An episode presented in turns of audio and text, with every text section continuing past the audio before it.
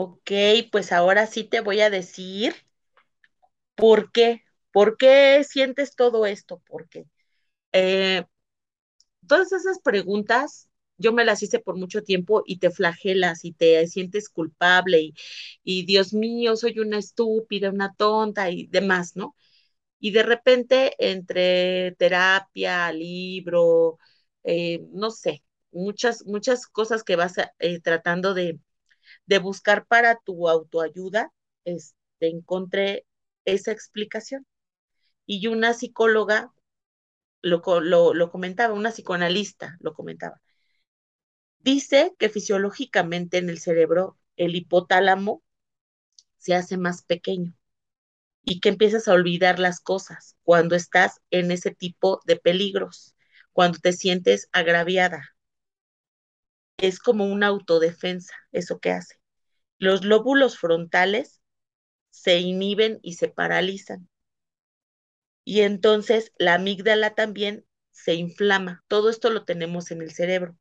Eso hace, el, cuando la, la amígdala se, se inflama, no tienes como ese raciocinio, y como entonces te bloqueas tú sola, no te, tu mismo cuerpo no te deja responder, no te deja pensar en decir esto no es normal y necesito salir de esto y no te voy a permitir que me hables así y no a eso aumentale tu baja autoestima, no tienes amor propio, vienes de relaciones donde hasta cierto punto eh, ciertas características, no en esa magnitud, pero ciertas características que él tenía para mí eran normales como el beber, el ser, el ser este como un poco agresivo o este, y de repente te pelan demasiado y de repente no te, no te fuma para nada, no te hace caso para nada.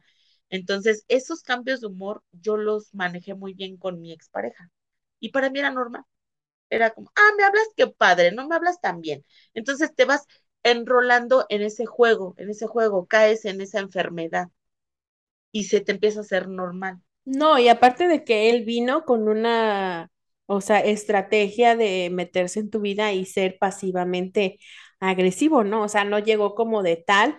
Por eso yo me imagino que el, este, tus neuronas, o sea, ya que estabas hablando ahorita del hipotálamo y todo eso, tu cerebro no lo ve como agresión, o sea, porque va poco a poco. Entonces, Muy, muy. si fuera de un chingadazo que viene y te muestra tal cual, sales corriendo inmediatamente. Sí, Pero fue como fue tan sutil la situación, tan pasiva, pues no la ubicas. Y esto es peligroso. sí, Afortunadamente tú pudiste peligroso. salir de eso, pero las que no, sigan Pues oyendo aquí el, el este. Ay, sí, por favor. Entonces, te digo, bueno, ya que llegué hasta, to- hasta todo este punto, me regreso, porque ya no, ya no terminé de contar esa parte de cuando él me dice que, que tenía problemas con una adicción, y yo dije, pues es marihuana, ¿no? O sea, que es como que lo más común. Y dije, pues es marihuana, este, yo no es que sea pro marihuana, pero tampoco es algo que diga yo, ay, no, lo crucifico, y no. porque yo llegué, digo, ahorita mis niveles de ansiedad han sido tan altitos que este, que yo, Eh, yo, soy marihuana. No, confieso que soy marihuana. te digo, ay, no, no, no, o sea, tomo unas gotas con CBD y, y eso me hace tranquilizarme y me hace dormir, pero son dos gotas bajo la lengua, Bueno, ¿no? pero ¿estás de acuerdo? Un paréntesis aquí. ¿Estás de acuerdo que el CBD es la extracción de la marihuana que es sin fines recreativos, ¿no? O sea, o cómo se le llama, que no tiene adicción. Le pues quitan esa parte que te vuelve adicta para los fines curativos. No sí es, es medicinal, es diferente, vaya, porque ya cuando fumas el churro para ponerte bien para atrás y andar bien high, ya es diferente, ¿no? Pues Pero continúa.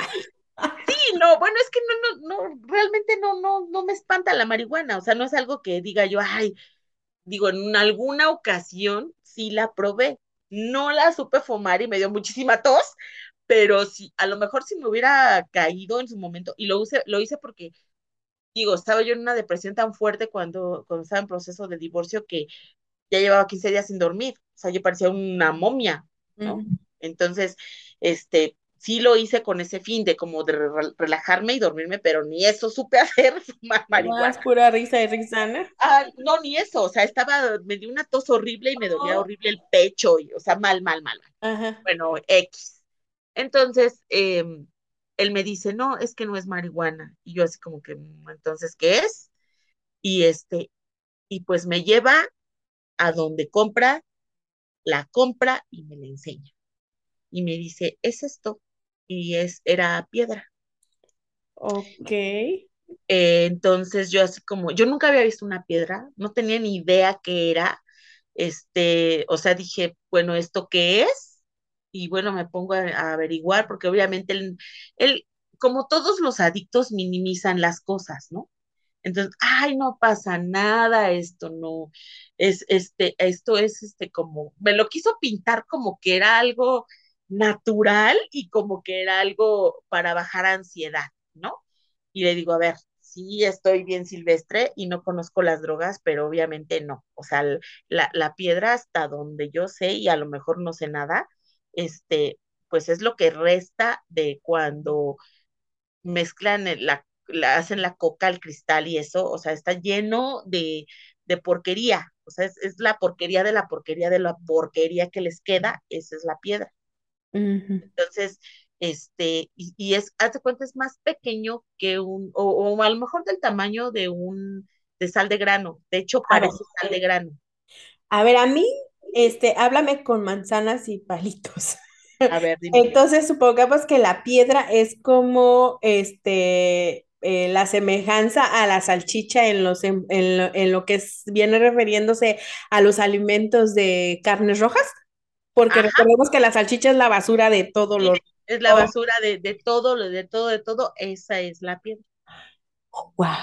Ah, tiene raticida y tiene, o sea, mucho, mucho químico que te mata y, y es súper adictiva, súper adictiva. ¿y por qué no los mata y siguen vivos?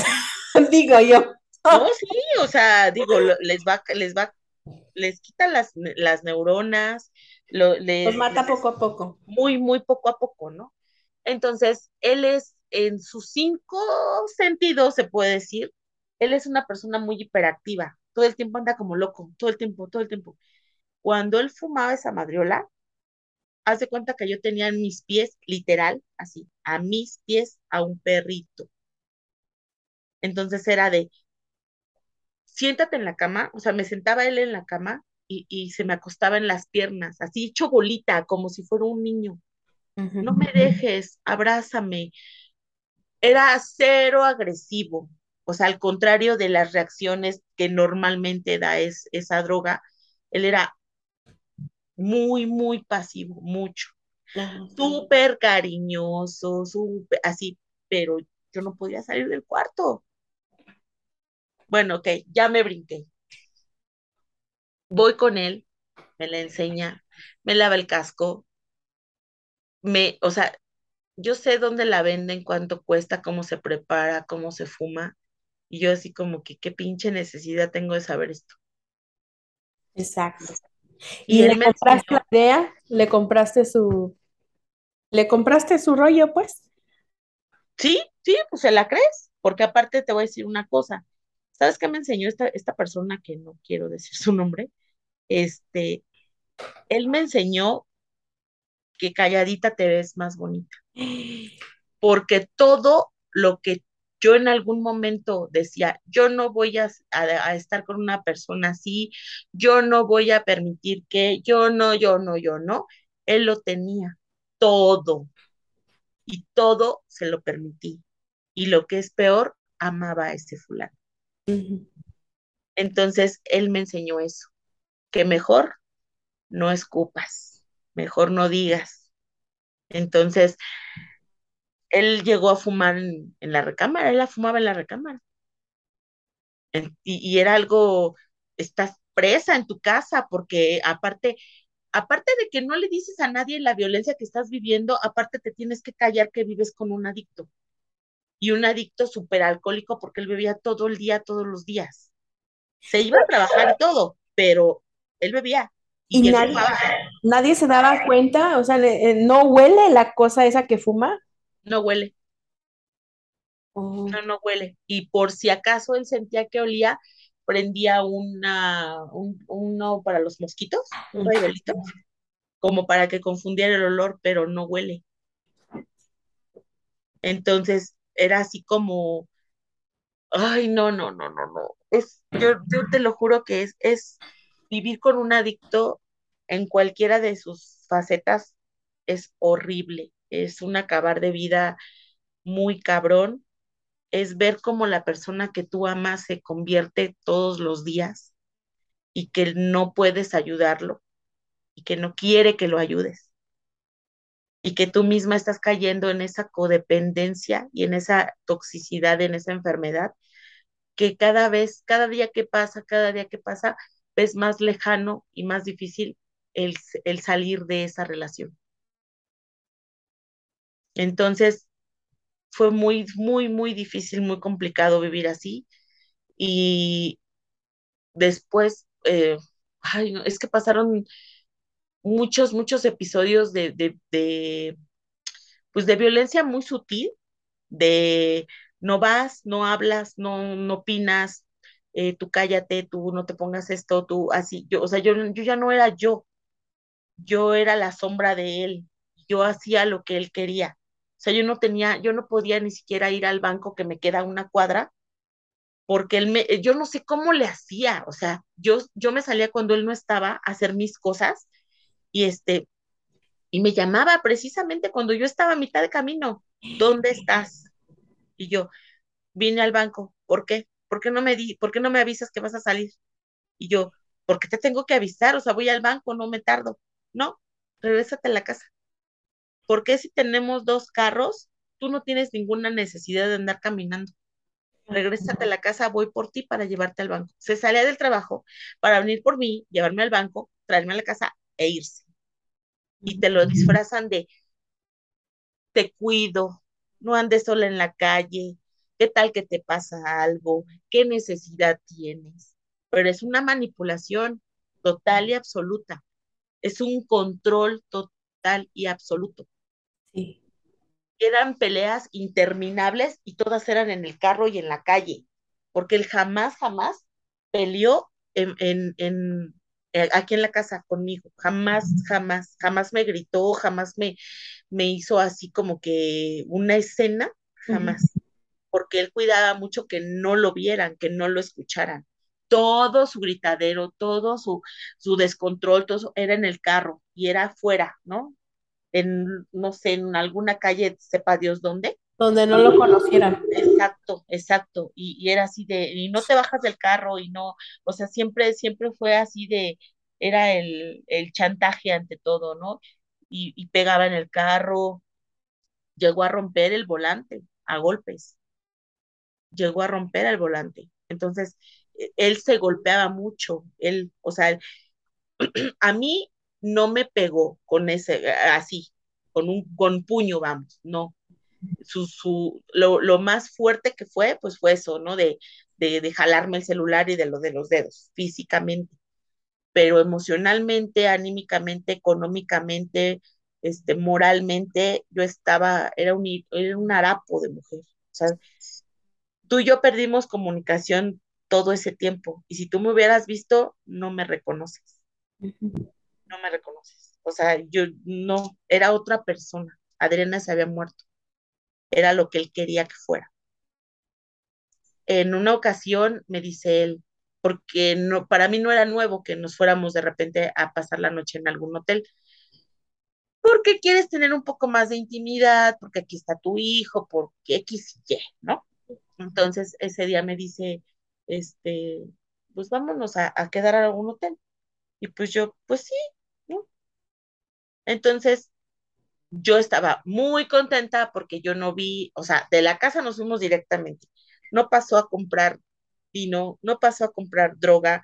O sea, yo dije, por fin, porque era, es un suplicio de estarles rogando, por favor, déjala, por favor, mira, te voy a dejar, que miles de amenazas y ellos como todos, todo adicto, te juran y te prometen y te, o sea, se cortan las venas por ti para que les creas que la van a dejar y la dejarán un día o dos y ya, se acabó tu paz. y tu tranquilidad. Nos vamos al dichoso hotel y pues cuál era mi sorpresa, pues que ya traía todo ahí, ¿no? O sea, ya lo había comprado desde antes. Ya se había surtido. Exactamente. Ese día, este, estaba lloviendo mucho, mucho, mucho, muy fuerte. Y este, y me dice, quítate los tenis. Entonces me quito los tenis, me quita la chamarra, agarra mi celular, lo echa a mi bolsa, echa las llaves del carro y se baja y, y, y mete las cosas al carro. ¿Estaban en un motel o qué? Sí, en un motel. Entonces yo me quedé así como que, ¿por qué hizo eso, no? Habíamos pedido comida a, a la habitación y él empezó a beber, empezó a beber. Y de rato me dice, ¿me dejas comerme un dulce? Ellos le llaman así, dulce. Y, y yo, no, ándale, que mira, que entre la rogadera, de todos modos, que te rueguen o que te pregunten o que te digan, es vil burocracia, porque de todos modos hacen lo que su chingada gana se les da y de todos modos la iba a fumar. Ajá. Empieza a fumarla. Pasaron horas y él seguía fumando. Y te, te digo que una piedrita aguanta, no sé, que tres veces fumes, porque es, se les va, se, se acaba rápido. En cuanto se acaba como esa, esa mielecita que le llaman ellos, como que lo líquido que se hace de la piedra, este, se, se la terminan de fumar y yo creo que el viaje les, les dura, ¿qué te gusta? ¿10 minutos? Una cosa así. Entonces, imagínate cuántas piedras se tienen que fumar para estar enfiestados una, unas horas. Yo no sé cuánto compró, pero el chiste es que pasaban horas y él seguía fumando y seguía bebiendo. Y yo estaba en la cama, este, recostada viendo una película. O sea, esa, esa fue mi, mi gran noche, ¿no? Salí de mi casa, echarme a otra cama a ver una película y él rodeaba la cama como pinche león enjaulado, así la rodeaba, caminaba alrededor. Iba y venía, iba y venía y no me quitaba la mirada. Y yo hacía como que no le di importancia. Y en una de esas me dice, vamos a jugar un juego. Y yo, ¿sí? ¿Qué juego? Y me dice, ¿qué pasaría si yo ahorita te ahorco? Nadie sabe dónde estás.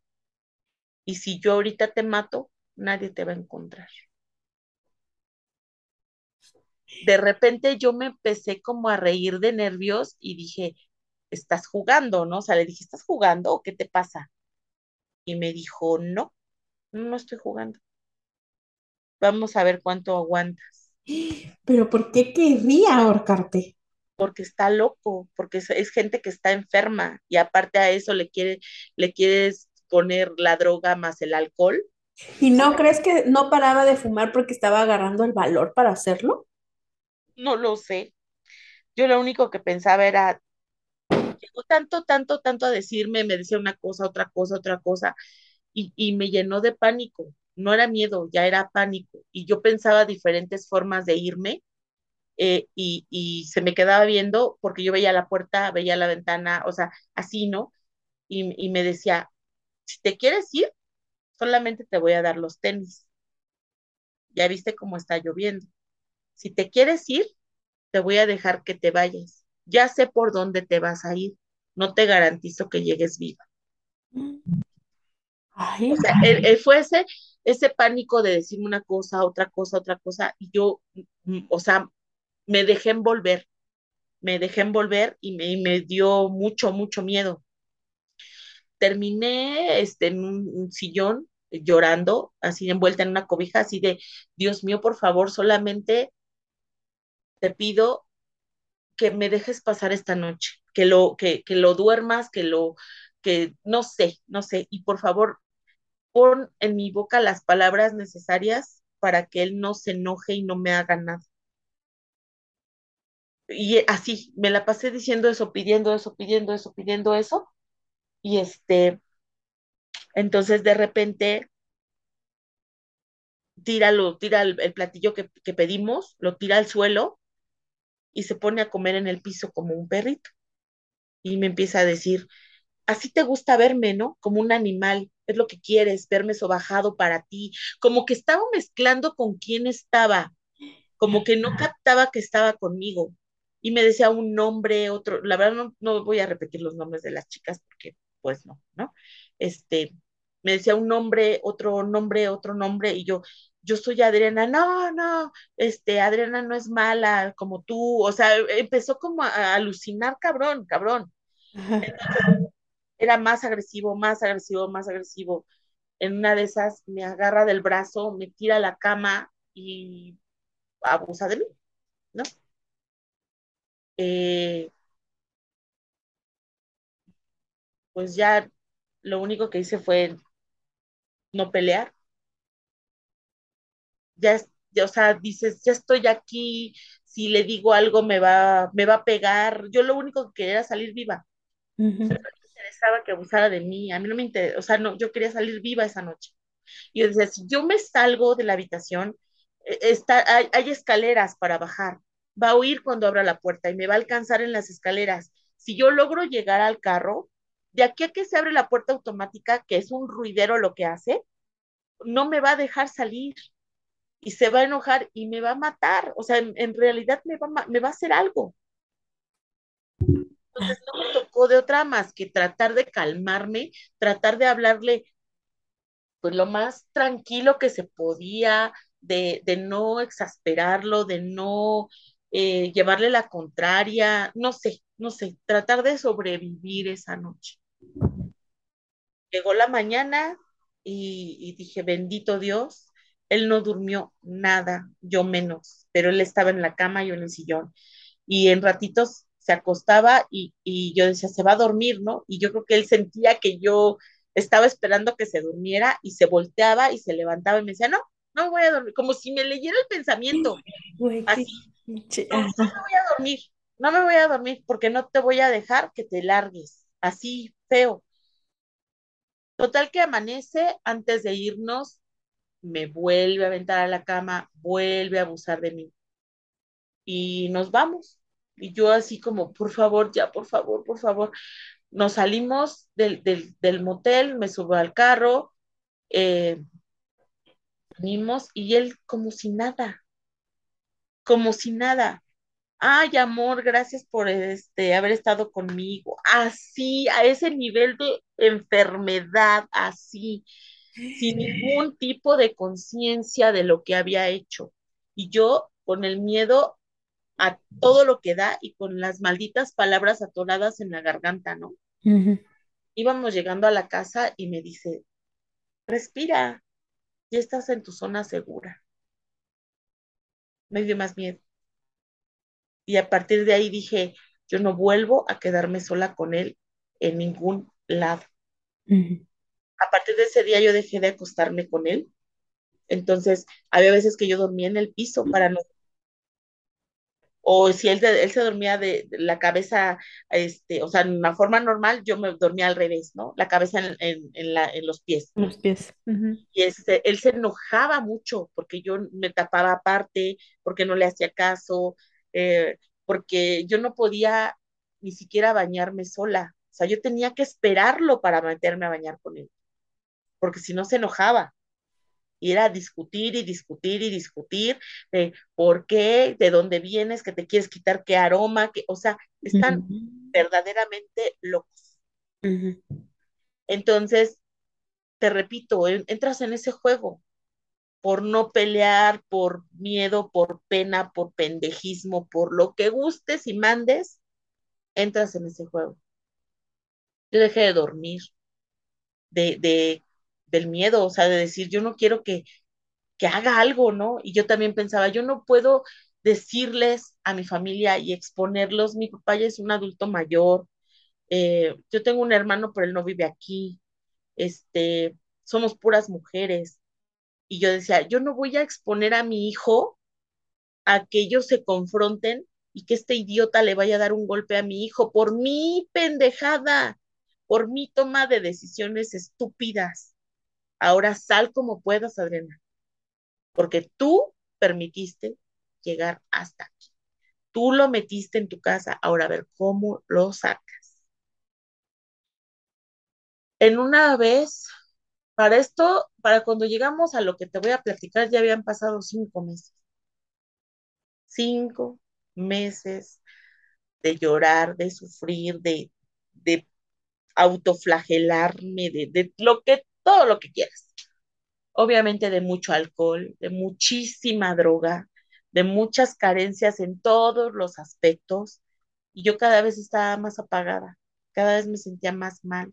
O sea, yo decía, si mi hijo no estuviera, yo ya me hubiera matado. O sea, a ese punto llegué a pensar, ¿no? Lo único que me detiene aquí es mi hijo, lo único. Entonces, un día estaba yo cenando, pero yo pensé que había sido porque estaba cenando muy noche, me dio un dolor en el estómago y bajé al baño. No pasaron ni 10 minutos cuando yo ya no podía caminar, ni siquiera sostenerme de pie del dolor tan fuerte de estómago que tenía. Empecé yo a vomitar, a vomitar, a vomitar y a orinarme sola. Pero lo chistoso, yo no podía llorar. Solamente me quejaba del dolor. Entonces le hablo a él y él me, le habla a mi papá, porque en ese tiempo mi hijo ya trabajaba, mi hijo trabajaba de noche.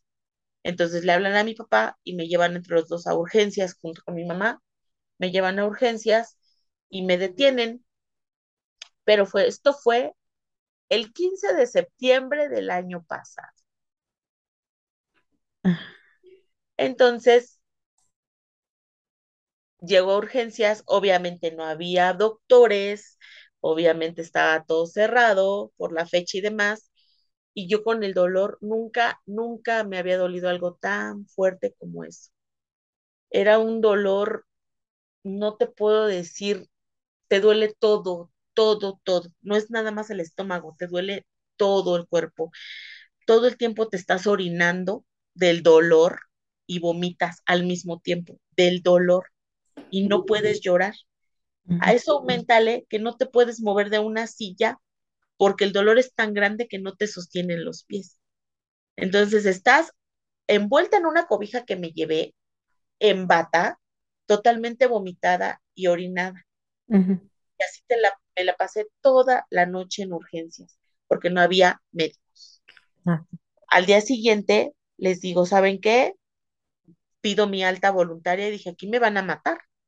Me voy a un particular y el particular me dice, vienes muy mal, te vamos a hacer unos estudios, unas radiografías y te voy a poner una bomba de, de medicamento. Tienes solamente 24 horas a partir de que yo te inyecte para ver si, si baja la, la inflamación y el dolor. Si baja, ya vemos en, otra, en otro estudio qué tienes, porque no se ve nada en las radiografías, no se ve nada en tu estómago, se ve negro todo. Este, y me dice, yo tengo una teoría, pero no te la quiero decir porque no te quiero espantar. Pero yo sí quiero saberla. ¿No te la dijo? Entonces me dice, este, lo peor fue esto, te voy a dejar ir a tu casa y te voy a poner esa bomba de medicamento, haz lo que tengas que hacer, arregla los documentos que tengas que arreglar, porque vienes muy mal y muy probablemente no sobrevivas. Entonces me regreso a la casa, me despido de mi familia, de mi hijo, arreglo documentos, le digo, hablas a este teléfono, los seguros de vida, ta, ta, ta, ta, ta, ta, ta, ta, ta, ta, y le digo, si yo me muero, Uriel se va de esta casa. Y él así como que, ¿por qué? Porque él siempre vio que él me trataba bien. Y mi única excusa fue, si yo ya no estoy, él no tiene nada que hacer aquí. Cada quien que siga su vida. Sí, ma, no te preocupes. O sea, él vio ya mi cara diferente ya su, su, respuesta de él ya fue de, ah, ok, algo hay, por eso estás diciendo que se vaya. Pasa el 16 de septiembre y en la tarde del 16 yo sigo igual, igual. Me, me llevan de nuevo al, al, particular y el particular me dice, si tienes seguro, oíste, no sé, vete porque vienes muy mal me regreso al, al ISTE, me internan luego, luego, me hacen otras placas y me dicen, vienes muy mal, ¿eh? Dice, ya vienes con sepsia. ¿Esto qué quiere decir? Mis órganos del estómago ya estaban pudriéndose. Entonces yo estaba ya al punto de morir. y yo en realidad sentí que me estaba muriendo. O sea, te lo juro, yo mandé un audio a, mis compañeros de trabajo, a mis amigos, despidiéndome así de, ni siquiera podía yo hablar del dolor tan fuerte y diciendo, estoy muriendo, ¿no? Y, y me quiero despedir. Ellos pensaban que tenía COVID, entonces me quedo en el hospital y el anestesista me dice,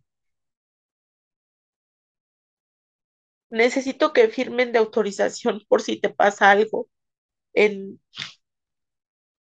en la operación.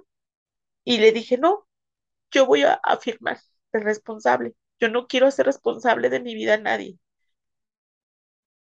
Y le dije, no quiero que me entuben, quiero una anestesia general y si pasa lo que sea, que un infarto, lo que sea, no quiero que me reviva. Yo en realidad quería morir. Una enfermera se me acerca y me dice, ¿qué tan fuerte estás pasando algo tan fuerte que tú misma te estás haciendo esto? Me dice, si sabes que todas las emociones no, no, que no las manejas bien, se van al estómago. Y me dio tanto coraje conmigo y, tanto dolor que dije, ¿cómo es posible que me permití dejar llegar hasta aquí? ¿En qué momento no lo vi? Y ahí fue cuando dije, Dios mío, si, si hasta aquí es tu voluntad que yo llegue, yo lo acepto. No fui, no fui feliz, no viví, no disfruté el sol, la naturaleza, cosas tan que damos por hecho, que ahí están y que vamos a tener muchos días para verlo. No fui honesta conmigo, no hice, ni le dije a las personas que, que las amaba y ya estaba a punto de morir. Entonces le dije, te agradezco por esta oportunidad, por vivir, por, por el hijo que tengo, por la familia que me diste. Pero si tú me dejas vivir, si tú me permites salir de esta operación, en serio voy a hacer algo por mí. En serio voy a quererme, en serio voy a amarme, en serio voy a, entender que no necesito absolutamente nada más que a mí. Y me meten a la operación y muchas horas después salgo. Es una operación muy complicada. Y cuando despierto en la, en la, en la sala de, de recuperación, dije, gracias, gracias, gracias, porque estoy aquí, ¿no? Ahora sí, tengo que hacer lo que tengo que hacer. Y me llevan al cuarto, me suben a piso y, y este, ese día luego, luego me quitan la sonda que te ponen cuando, cuando te operan. Y me dicen, le vamos a quitar la sonda porque usted eh, este, está, ¿cómo me dijo? Eh, o sea, que me veían muy bien, que estaba yo muy, con un color bueno y demás, ¿no? Respondiendo muy bien a, a, a la, operación.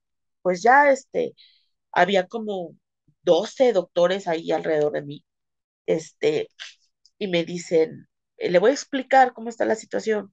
Este, le abrimos del estómago, del, del, del ombligo para abajo y no encontramos nada. Entonces le abrimos, le abrimos del ombligo para arriba y este, y encontramos, eh, tenía usted necrosado este, un pedazo de intestino delgado. Dices, le, le sacamos el intestino, señora. Dice, así, literal. Sacamos todo su intestino y lo pusimos en una mesa de trabajo. Y vamos revisando tramo por tramo del intestino hasta ver de, do, de, de, desde dónde empieza y por qué empieza hasta dónde termina. Dice, le quitamos 20 centímetros de intestino y tenía una hernia que estaba estrangulada.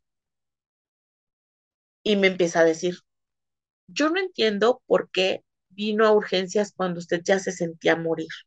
Si usted ya tenía, empezó a decirme síntomas que supuestamente yo debí de haber tenido porque esa hernia ya tenía conmigo cuatro años.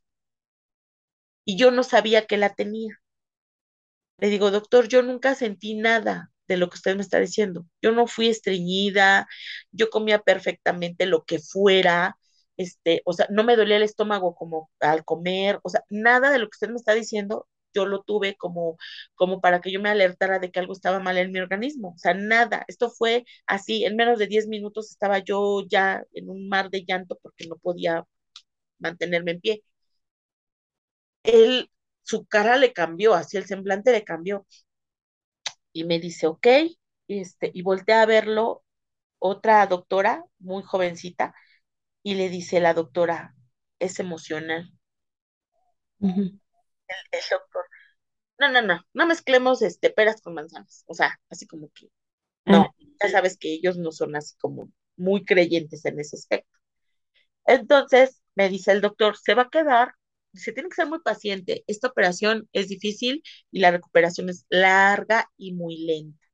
Va a estar cinco días en ayuno total, luego dos días eh, con dieta líquida, luego dos días con dieta blanda y luego dos días ya va a empezar a comer normal.